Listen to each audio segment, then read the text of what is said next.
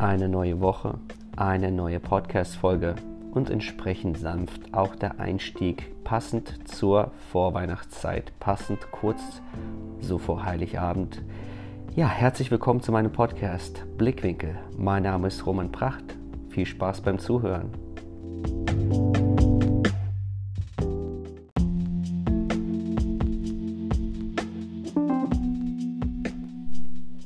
Ja, irgendwann sind die Umzugskartons gepackt, der Mietvertrag aufgelöst oder das Haus verkauft, das Auto verkauft. Irgendwann ist es an der Zeit, mit den Liebsten zum Flughafen zu fahren und Liebewohl zu sagen. Und irgendwann stellt man fest, hey, jetzt wird's ernst. Jetzt beginnt meine Auswanderung. Es gibt kein Zurück mehr. Und so traurig vielleicht der Moment des Abschieds auch sein mag, man ist auch froh. Man hatte ja irgendwo Gründe auszuwandern. Doch nach wenigen Wochen und Monaten im neuen Land, in der neuen Heimat sozusagen, stellt man fest, dass die Erwartungen nicht ganz erfüllt werden, dass man nicht so glücklich ist, wie man sich das vielleicht vorgestellt hatte, kurz vor der Auswanderung. Aber man hat irgendwie alles aufgegeben. Man möchte es durchziehen. Und aus einem Jahr werden zwei, drei, fünf, zehn Jahre, 20 Jahre. Jahre, in denen man sich irgendwo irgendetwas in der neuen Heimat, in die man ausgewandert ist, aufgebaut hat.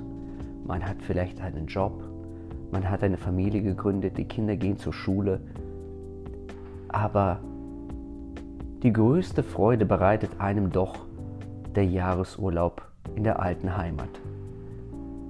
Man spricht hierbei vom Heimweh-Tourismus und dieses Phänomen, dass man irgendwo sich schon wohlfühlt in der neuen Heimat, aber doch nicht so ganz und dass man sich doch gerne auf die alte Heimat freut, auf den Besuch der alten Freunde, der Familie und wenn man da angekommen ist, wenn man die zwei, drei Wochen mal, sagen wir mal, in der alten Heimat Deutschland verbringt, stellt man fest, ach, irgendwie bin ich doch froh, ausgewandert zu sein.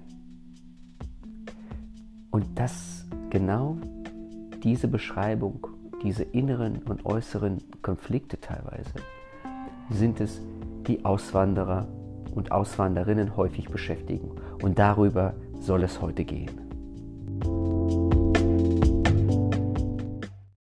Ja, und diese inneren und äußeren Konflikte, diese Zerrissenheit, die viele Migrantinnen und Migranten, Auswanderinnen und Auswanderer ähm, am eigenen Leibe auch erfahren, bezeichnet man äh, in der Wissenschaft, äh, in der Migrationsforschung als das Leben zwischen den Stühlen. Ich muss gestehen, und wer meine ersten eins, zwei Folgen vielleicht auch angehört hat, dass ähm, mir das, ähm, diese Gefühle vollkommen fremd waren, selbsterklärend, als ich mit sieben Jahren nach Deutschland gemeinsam mit meiner Familie migriert bin. Ja, ich meine, es ist natürlich klar, ich war sieben Jahre alt, ein Knirps.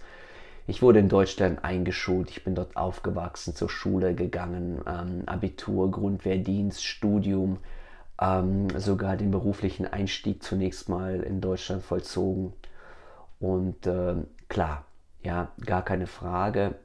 Ich bin bzw. ich fühle mich ähm, überhaupt nicht irgendwie meinem Herkunftsland Kirgisien ähm, verbunden. Habe also gar keine Verbindung dazu. Ähm, jetzt muss ich sagen, ich lebe vier Jahre in den USA, sieht es natürlich anders aus. Ich bin äh, eine kritisch denkende Persönlichkeit und ähm, als solcher gelingt es mir natürlich nicht unkritisch und unhinterfragt hier durch meinen Alltag äh, in den USA zu gehen. Dass ähm, ich hinterfrage viele Dinge, die ich hier sehe, die mir widerfahren ähm, und gleichzeitig ertappe ich mich dabei. Ich war erst vor wenigen ähm, Monaten in Deutschland in den Sommermonaten und ähm, ja, ich ertappe mich schon dabei, wie ich frustriert werde teilweise, wenn mir bestimmte Dinge in Deutschland ähm, widerfahren und ähm, ich glaube schon, beziehungsweise ich spüre schon, wie ich bisweilen hin und her gerissen bin. Ich habe manchmal Tage, ähm, und ich denke, dass es den, dem einen oder anderen Auswanderer, dem, der einen oder anderen Auswanderin auch so ähnlich geht, an denen man am liebsten diese Sachen packen würde und, und einfach ein Ticket buchen und nach Deutschland gehen würde. Und ähm, wie gesagt, mir passiert es dann aber schon, dass ich dann aber merke, hey, aber wie hast du dich denn eigentlich in Deutschland das letzte Mal gefühlt? Ähm, war denn wirklich alles so toll, wie du das dir jetzt im Moment vielleicht ausmalst, nur weil du diese und jene Situation gerade hier in Amerika erlebt hast? Oder machst du dir etwas vor? Und äh, ja, diese Gefühle können manchmal überwältigend sein. Und äh, ja, damit muss man sich halt eben auseinandersetzen. Es fängt bei ganz banalen Dingen an. Ähm, bei denen ich äh, einfach merke, zum Beispiel wenn ich in Deutschland bin, hey, irgendwie ähm, ja, fallen mir bestimmte Dinge einfach auf, ähm, negativ auf, die mir vielleicht so vorher nicht aufgefallen sind. Und ähm, das merke ich im Prinzip in den ersten Tagen in Deutschland, wenn ich zum Beispiel in irgendein Lokal gehe und dort essen möchte. Ähm, also mir ist es zum Beispiel mal vor zwei Jahren, ja, das war kurz vor Corona, passiert, wir waren in Mainz in einem Lokal in der Nähe des Bahnhofs mit meiner Frau. Wir, war, wir waren auf Deutschland Besuch gemeinsam und äh, wir wollten einfach, wir kamen vom Flughafen und dadurch, dass ich mich einfach in Mainz bestens auskenne, haben wir dort eine Nacht verbracht, beziehungsweise glaube ich zwei und direkt am ersten Tag äh, Abend, beziehungsweise Abend genau, wollten wir am Bahnhof irgendwo in einem Lokal essen. Und äh, es ist halt im Prinzip jetzt kein Hochglanz, äh, ja, High-End-Lokal. Es ist halt, äh, es gibt es mittlerweile auch nicht mehr. Es ist halt äh, ein spanisches Restaurant gewesen, ja, wo man Cocktails trinken kann und wir haben uns hingesetzt und äh, kaum haben wir uns wirklich äh, tatsächlich äh, gemütlich gemacht. Dort auf dem Platz kam auf einmal der äh, Kellner und hat uns gesagt, dass er uns nicht bedienen kann, weil ähm, wir ja Jogginghosen anhatten. Also ich hatte eine Stoffhose an. Und äh, ja, wir haben das Lokal verlassen. Meine Frau war überrascht. Ja, ich war überrascht. Ähm, ganz einfach, weil wir äh, zwei Wochen zuvor im Napa Valley ähm, in einem tatsächlich in einem eher gehobeneren Lokal äh, fast 200 Dollar ausgegeben haben. Und wir saßen dort auch mit, äh, ich hatte die gleiche Stoff, äh, Stoffhose an und meine Frau eben auch ähnlich angezogen. Und das war, hat uns verwundert. Ja, und äh, grundsätzlich glaube ich, fällt mir schon auf, ähm, dass das ähm, Servicepersonal in Deutschland und natürlich ist es leicht, jetzt wieder in diese Stereotype zu verfallen, aber es ist halt nun mal meine Wahrnehmung, ja. Ähm, die Aufmerksamkeit, die Freundlichkeit, das ist halt in Deutschland ganz anders. Die Frage ist, muss es immer Geld sein, was Menschen dazu ja, animieren muss, einfach freundlich und respektvoll zu sein? Und ich verstehe natürlich auch das Servicepersonal auf der anderen Seite, ja, die Kellnerinnen und Kellner, Barkeeperinnen und Barkeeper, die vielleicht ähm, ähm, müde sind, erschöpft sind, ja, der, der zig, äh, 20. Gast, der irgendeinen Sonderwunsch hat. Aber da muss ich halt auch sagen, die Servicekultur in Deutschland, das, was die Gäste fordern, auch fordern können, so die Normen in einer Gaststätte sind bei weitem nicht so anspruchsvoll ähm, im Vergleich zu dem amerikanischen Gast, jetzt dem durchschnittlichen amerikanischen Gast. Also ähm, ich glaube, wenn äh, Amerikanerinnen und Amerikaner in Deutschland äh, so bestellen würden, wie sie es aus Amerika gewohnt sind, ich glaube, die meisten von ihnen hätten in einem deutschen Lokal Hausverbot, ganz ehrlich. Ja, die Sonderwünsche, die Extras, die hier ausgesprochen werden und die wie selbstverständlich ähm, ja auch äh, umgesetzt werden von dem Servicepersonal. Das gibt es in Deutschland nicht. Ja, also in der Regel Hand aufs Herz. Wir bestellen doch meistens von der Speisekarte das Essen so, wie es draufsteht, mit kleinen Abweichungen.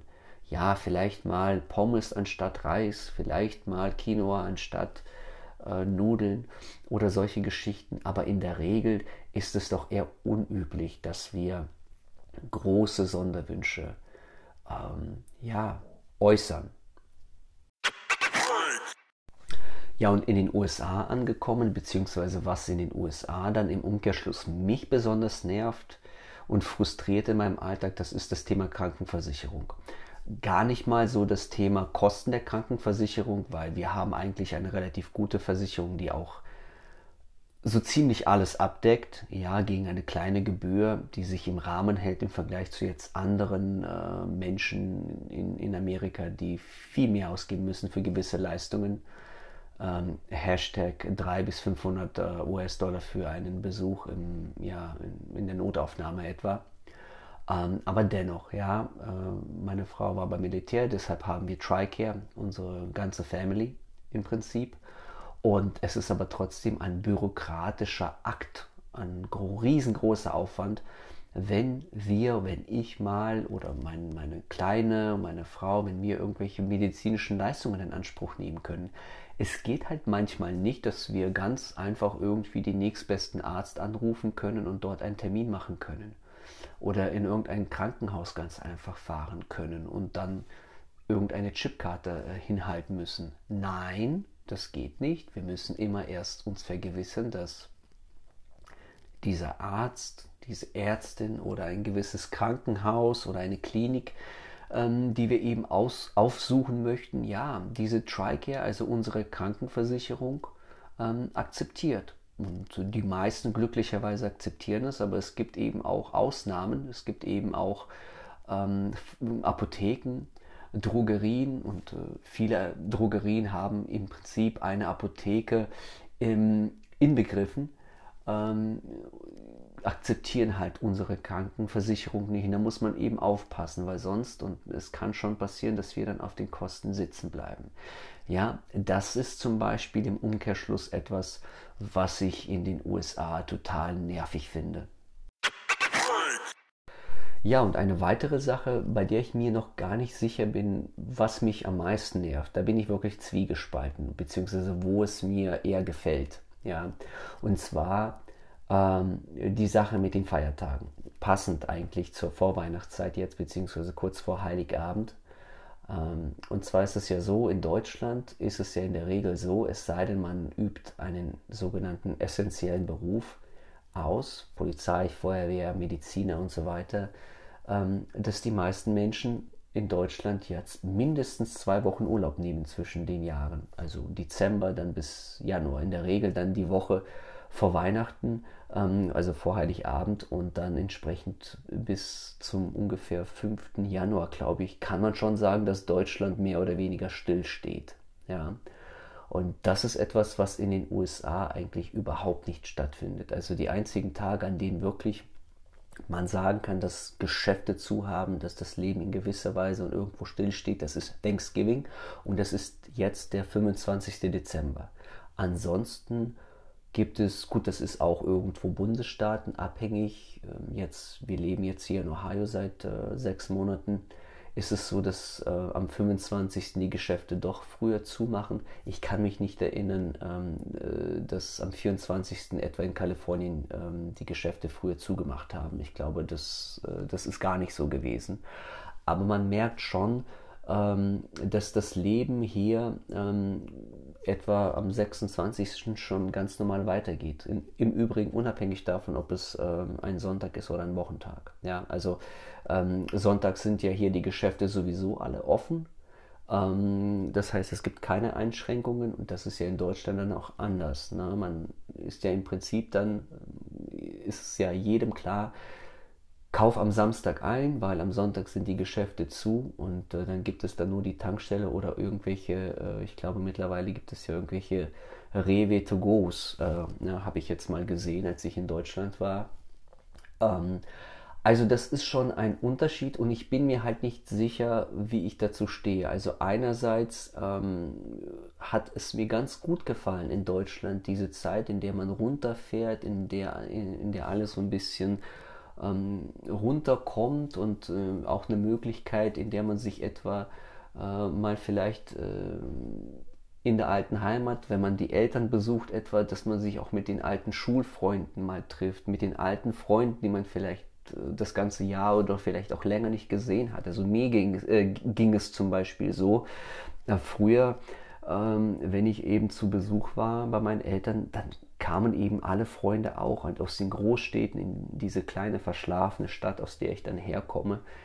Ähm, ja, und das ist natürlich toll, aber andererseits, ähm, ja, finde ich das irgendwie auch nicht verkehrt, wenn man eben ja doch die Möglichkeit hat, wenn man abends oder beziehungsweise wenn man etwas vergessen hat, wenn man Besorgungen äh, vielleicht machen möchte, ähm, ja, dass nicht alles zu ist, dass ähm, wenn etwas zu ist, dass das auch nicht dann irgendwie für diesen langen Zeitraum, ne, dass alles runterfährt und dass eben man überhaupt keine, keine Möglichkeit hat, etwas zu besorgen oder dann eben zu überteuerten Preisen dann irgendwie an der Tankstelle.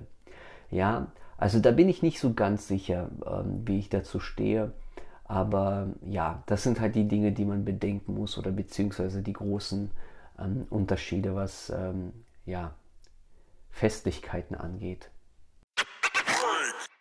Ja, jetzt mag sich vielleicht der ein oder andere oder die ein, der ein oder andere von euch sagen, ja, warum beschwert er sich denn? Das sind doch Banalitäten des Alltags. Das kann man doch alles verschmerzen. Hey, und ihr habt recht. Ja, es ist natürlich ein Jammern auf hohem Niveau, beziehungsweise ähm, das Fazit für mich, und das ist vielleicht auch so ein bisschen die Message an all diejenigen, die vielleicht an eine Auswanderung denken, ja, es gibt hier den Ausspruch in Amerika, the grass is not always greener on the other side. Ja, also sinngemäß nicht alles, was glänzt, ist auch Gold. Und ich glaube, das ist ähm, wichtig, wenn man äh, an eine Auswanderung denkt. Ja, ich könnte jetzt noch viele andere Beispiele nennen und vielleicht werde ich das auch noch in den nächsten Folgen nochmal aufgreifen, dieses Thema, was mir an Deutschland gefällt, was mir in den USA gefällt oder nicht gefällt dann jeweils an den ähm, jeweiligen Ländern. Ähm, aber man muss sich einfach mit Dingen, gewissen Dingen auseinandersetzen und auch viele Dinge einfach in Kauf nehmen, so wie sie sind. Es gibt eben nicht das perfekte Land, das einem alles bietet und ähm, das sämtliche Erwartungen erfüllt, die man vielleicht hat. Auch eine Auswanderung wird nicht alle Probleme wettmachen, die man vielleicht in, dem, äh, in der alten Heimat hatte. Und umgekehrt ist es auch so, dass nicht alles auf einmal schlecht ist im neuen Land. Und wenn man vielleicht anfangs Schwierigkeiten hat ähm, bei einer ähm, Auswanderung, dann muss man auch vielleicht Geduld bewahren und, und, und schauen, ob es nicht vielleicht doch Dinge gibt, die einem an, äh, ja, ein, am neuen Land ähm, doch gefallen. Und ich ertappe mich äh, im Moment doch dabei, weil ich, um ehrlich zu sein, lange Zeit, über längere Zeiten hinweg auch mit ähm, einer Rückkehr nach Deutschland äh, gehadert habe ähm, und auch Möglichkeiten gesucht habe, wieder zurückzukehren nach Deutschland. Aber jetzt ertappe ich mich dabei, wie ich doch gewisse Dinge an den USA schätze und nicht wirklich mir mehr sicher bin, ob ich ja in Deutschland wieder leben könnte. Ähm, Stichwort Lebenshaltungskosten, Mietpreise, eine Rückkehr in die legendäre oder beziehungsweise in dieses, diese typische Lebenssituation in Deutschland in einer Einzimmerwohnung in einer größeren Stadt. Ähm, ich weiß nicht, ob mir das zusagen würde. Ja, und deswegen mein Appell oder die Message hier, wie gesagt, Pro-Kontra-Liste erstellen, abwägen, schauen, was kann ich in Kauf nehmen, was ist ein absolutes No-Go, womit könnte ich leben. Das ist sozusagen meine Message des heutigen Tages. Beziehungsweise der heutigen Folge.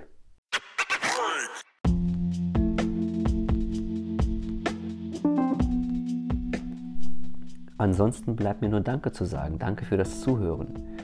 Ja, ich hoffe, ihr habt eure Geschenke schon gekauft, sie verpackt und irgendwo zu Hause versteckt, dass eure Liebsten sie ja nicht finden. Zumindest nicht vorzeitig. ja, ansonsten bleibt mir nur zu sagen, frohe Weihnachten Und da ich nicht versprechen möchte, dass ich noch eine weitere Folge im alten Jahr aufnehmen werde, beziehungsweise diese veröffentlichen werde, wünsche ich dir auch einen guten Rutsch.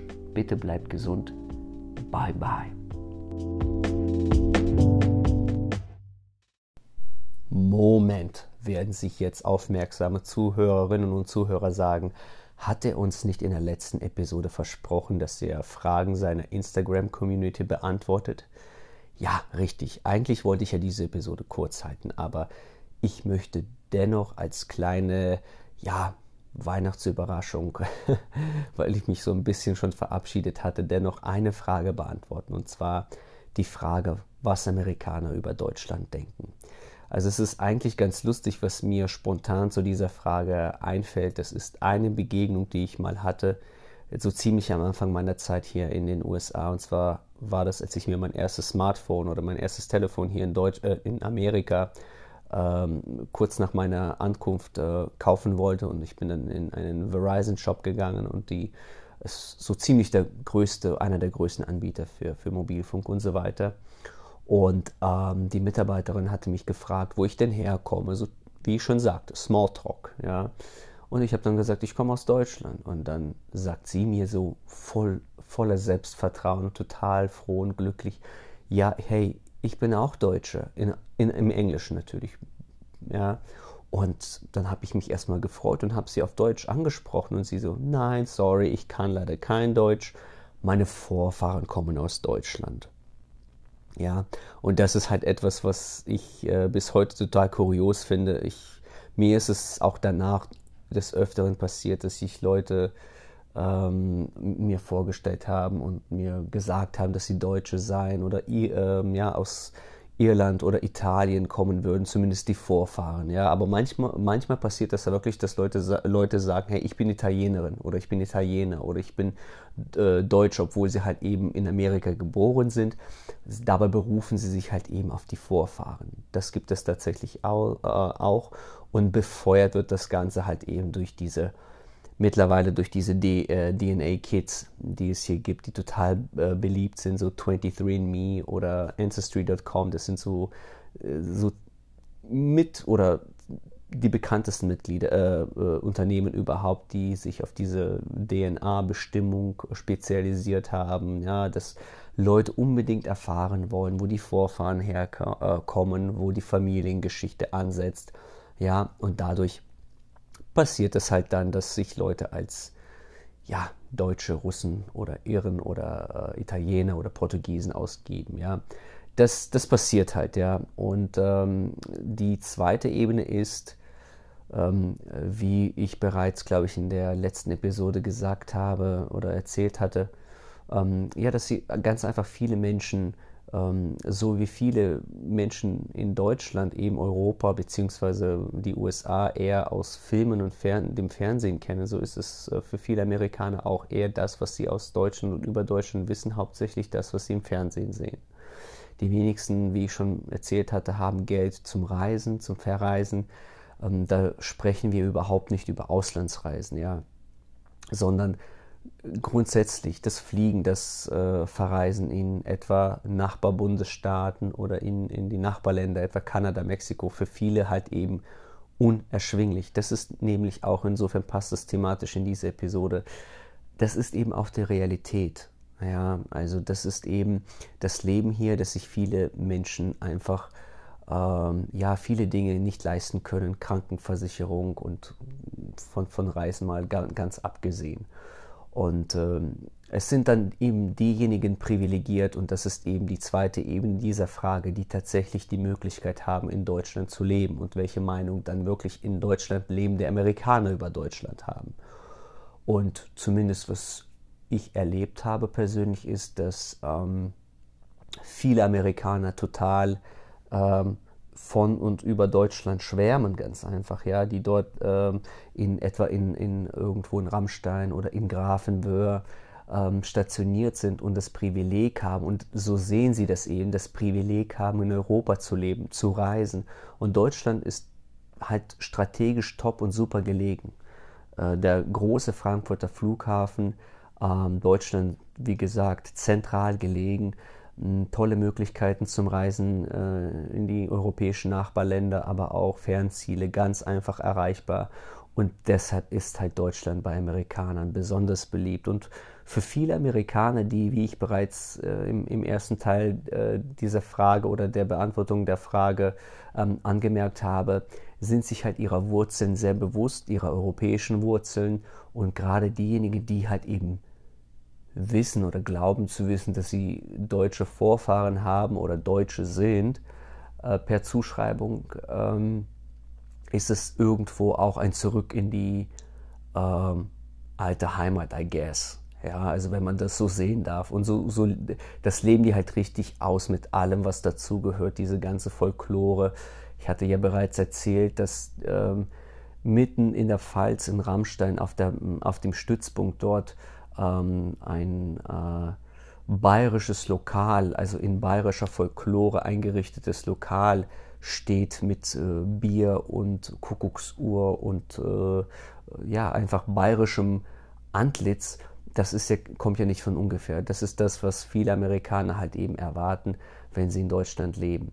Und ich glaube, für viele Amerikaner ist es halt eben, insofern passt das äh, thematisch äh, zu dieser Folge auch so, dass ähm, ja ganz einfach ähm, sie ebenfalls in gewisser Weise wahrscheinlich diese Zerrissenheit auch irgendwann erleben. Zumindest bekomme ich das mit. Äh, viele Amerikaner leben Jahrzehnte in Deutschland, entweder weil sie stationiert sind oder weil sie immer wieder versuchen hierher zu kommen, beziehungsweise nach Deutschland zu kommen, ähm, oder wenn sie eben als ganz normale zivile Angestellte für die US-Regierung arbeiten, für die Botschaften oder eben auch zivile Angestellte der US-Streitkräfte, die seit 10, 20 Jahren in Deutschland leben und im Prinzip gar nicht vorhaben. Viele Lehrer übrigens, ja, die, es gibt ja auf den Stützpunkten auch äh, Schulen, Highschools, Elementary Schools und so weiter, ähm, bleiben jahrelang. Ja? Also die wissen überhaupt nicht mehr, ähnlich wie, wie das wahrscheinlich für viele Deutsche ist, die in Amerika leben, so auch für Amerikaner. Sie wissen gar nicht, was in, in Amerika passiert. Und viele sind eben auch kritisch gegenüber ihrer Heimat geworden und, und erfreuen sich dem Leben in Deutschland. Und viele haben eben auch deutsche Partnerinnen und Partner und sind absolut froh, die Annehmlichkeiten in Deutschland einfach zu haben. Ja, so diese ganz klischeehaft, was ich halt immer höre, ist, was halt aber gelobt wird von vielen Amerikanerinnen und Amerikaner, Amerikanern, das ist halt diese Sauberkeit in Deutschland, diese Ordnung, dieses, ähm, ja, diese Struktur, dieses gut, diese gute Infrastruktur. Ja, was ich kurios fand bei einem Besuch des deutschen McDonalds, bevor wir überhaupt ausgewandert sind, und bevor ich überhaupt wusste, wie Amerika wirklich überhaupt aussieht, waren wir mal bei einem McDonald's irgendwo, ich weiß nicht, ob das in der Pfalz war oder in Mainz, mit äh, meiner Frau und äh, ihren Kameradinnen sozusagen. Ähm, und die, die, ich weiß noch genau, wie überrascht sie waren, wie sauber und modern dieser McDonald's war, diese Filiale war. Und ich war total überrascht. Ja, ich dachte, ja, also ich wusste, hatte wie gesagt keine Vorstellung von Amerika, aber ich war überrascht, dass in Deutschland die Filialen angeblich besser sein sollen als in den USA und ich muss sagen, ich glaube, es gibt in Deutschland kaum noch eine Filiale, die so aussieht wie so manche hier in etwa Ohio. Ja, also man muss schon sagen, es ist schon so, dass, dass ähm, mir auch das etwa ähm, meine Perspektive in gewisser Weise verändert hat und ähm, ich auch viele Dinge mit anderen ähm, Augen wahrnehme. Ja, also das, was ich vorher, ich hatte ja diese Gespräche auch im Vorfeld mit äh, et, etwa Kolleginnen und Kollegen meiner Frau, kurz bevor wir ausgewandert sind, äh, was ich denn von Amerika erwarte oder welche Erwartungen ich an Amerika habe. Und ich habe halt ne, viele Dinge vielleicht unterschätzt und als naiv ähm, oder naiv gesehen. Und ähm, jetzt, wenn ich in der Rückschau das ein oder andere Gespräch nochmal ähm, mir so vor Augen führe, ich glaube, man wollte mir damals oder viele von den äh, Kolleginnen und Kollegen meiner Frau wollten mir halt damals äh, das nicht unbedingt madig machen, aber zwischen den Zeilen, glaube ich, konnte man schon so ein bisschen entnehmen, so nach dem Motto, ähm, ja, bitte mit Vorsicht genießen oder du weißt ja gar nicht, worauf du dich einlässt, beziehungsweise du weißt ja gar nicht, was du an Deutschland wirklich hast. Und hey, aber deswegen leben wir, deswegen ähm, müssen wir wahrscheinlich viele Dinge am eigenen Leib erfahren. Ja, es bringt nichts, ähm, wenn das irgendwie immer von Hören sagen oder von irgendwelchen ähm, Zweitquellen ähm, erfährt oder Sekundärquellen. Manchmal muss eben die harte Praxis und äh, der harte Zusammenstoß mit der Realität dir die Augen öffnen. Zumindest ist das, was ich so mitnehme und damit ähm, sei die Frage beantwortet. Und jetzt aber wirklich wünsche ich euch frohe Weihnachten, einen guten Rutsch. Bis bald, wir sehen uns bzw. wir hören uns im neuen Jahr.